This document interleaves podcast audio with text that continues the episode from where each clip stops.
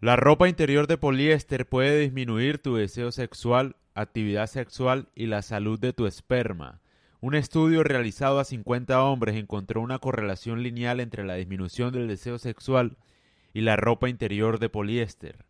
El poliéster funciona como anticonceptivo masculino. Se aplicó una banda de poliéster en 14 hombres en el escroto durante 12 meses y el resultado fue que todos los hombres eran infértiles. Asospermia.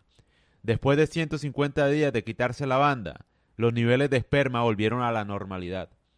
Si vas a usar ropa interior que sea de algodón, o mejor, no uses ninguna.